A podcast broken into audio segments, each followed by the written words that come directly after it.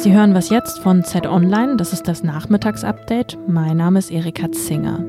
Immer mehr Politikerinnen und Politiker halten eine Lockerung der Corona-Maßnahmen nach Ostern für möglich. Auch die EU-Kommission schlägt einen Ausstieg aus den Corona-Beschränkungen vor, allerdings in kleinen Schritten. Ja, auch wenn Lockerungen kommen werden, Bundeskanzlerin Angela Merkel warnte in ihrer heutigen Pressekonferenz am Nachmittag nochmal nicht übermütig zu werden. Das heißt für mich, wir dürfen jetzt nicht leichtsinnig sein, wir dürfen uns nicht in Sicherheit wiegen, wir müssen konzentriert bleiben, die Lage ist fragil.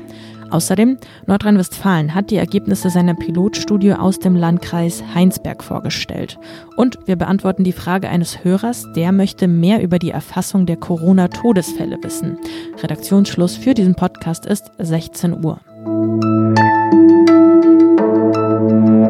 Ja, es gibt ganz gute Nachrichten. Die Kontaktbeschränkungen, die wir seit dem 22. März in Deutschland haben, die zeigen offenbar Wirkung. Das hat jedenfalls eine Modellrechnung des Max-Planck-Instituts ergeben. Deutlich striktere Maßnahmen sind also deshalb zum jetzigen Zeitpunkt jedenfalls vorerst nicht nötig. Das sagte auch Angela Merkel in ihrer Pressekonferenz. Trotzdem, und das sagt Bundesgesundheitsminister Jens Spahn, sind die nächsten Tage, die Feiertage, entscheidend. Ostern wird eine Weggabelung sein. Bleiben wir auch übers Wochenende konsequent, wird die schrittweise Rückkehr zur Normalität wahrscheinlicher. Werden wir jetzt nachlässig, steigt die Wahrscheinlichkeit, dass eine Verlängerung der Auflagen nötig wird. Denn, und das betonte der Chef des Robert Koch Instituts heute nochmal, darum müssen wir einfach sagen, von einer Entspannung kann man noch nicht äh, wirklich ausgehen. Die Forderungen nach einer Exit-Strategie aus den Corona-Maßnahmen werden jedenfalls täglich lauter. Nordrhein-Westfalens Ministerpräsident Armin Laschet hält Lockerung der Maßnahmen für die Zeit nach Ostern für möglich. Und auch Bayerns Ministerpräsident Markus Söder hat sich heute in die Debatte eingeschaltet. Er warnte davor, die Maßnahmen zu früh zu lockern und wies nochmal darauf hin, dass die Strategien der Bundesländer nicht deckungsgleich sein müssten. Es gebe ja schließlich regionale Unterschiede.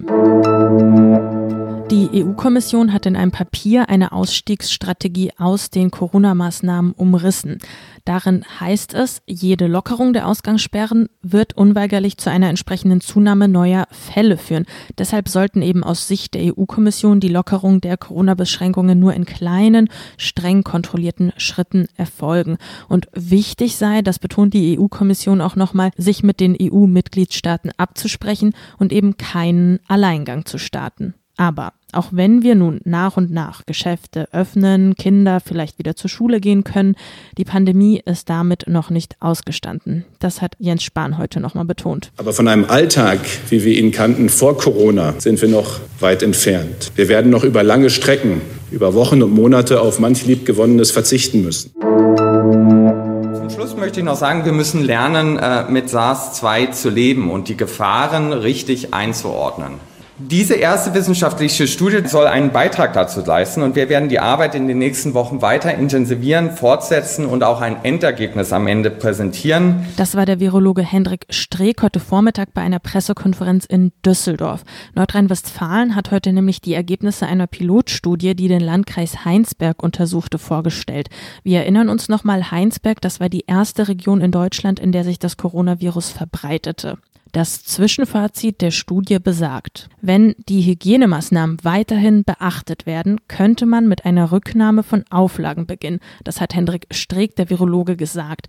Aber das Ganze müsste eben stufenweise passieren.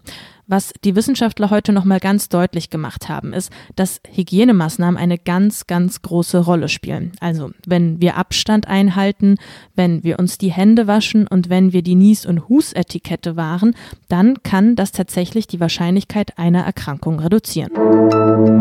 Noch eine Meldung aus Nordrhein-Westfalen. Das Land hat heute die Sofortzahlungen für Solo-Selbstständige und Kleinstbetriebe vorerst gestoppt. Der Grund? Es soll Betrugsversuche gegeben haben. Demnach haben Betreiber auf sogenannten Fake-Seiten mit gefälschten Antragsformularen Daten abgefischt und diese dann mutmaßlich für kriminelle Machenschaften genutzt. Aber es gibt Entwarnung, Anträge können auch weiterhin gestellt werden, heißt es. Und ach ja, falls Sie darauf spekuliert haben, über die Osterfeiertage doch in den Gottesdienst in Bayern gehen zu können, das Bayerische Verwaltungsgericht hat den Eilantrag eines Katholiken heute abgelehnt. Also Gottesdienst gibt's weiterhin nur online per Livestream. Ein Überblick über die Zahlen in der Corona-Pandemie zu behalten, ist gar nicht so leicht. Vor allem, wenn man nicht ganz versteht, wie die denn überhaupt zustande kommen, die Zahlen. Unsere heutige Frage des Tages kommt von Markus und zielt genau darauf ab. Der möchte gerne wissen, wie sich denn die Zahl der Corona-Todesfälle zusammensetzt. Ich habe mal bei Elena Erdmann aus unserem Datenteam nachgefragt. Wir zählen hier in Deutschland bei den Todesfällen alle die sterben und bei denen ein Test auf das Coronavirus positiv ausfällt. Dort können durchaus Leute hineinfallen, die nicht an Corona, sondern an einer anderen Erkrankung sterben, gerade im Krankenhaus, wo viele dann trotzdem getestet werden. Andersrum kann es aber auch passieren, dass natürlich jemand, der zu Hause verstirbt, gar keinen Test bekommt und so in der Statistik nicht auffällt. Das ist zum Beispiel gerade in Italien und Spanien passiert. Da gibt es Berichte, dass die Todeszahl deutlich höher liegt.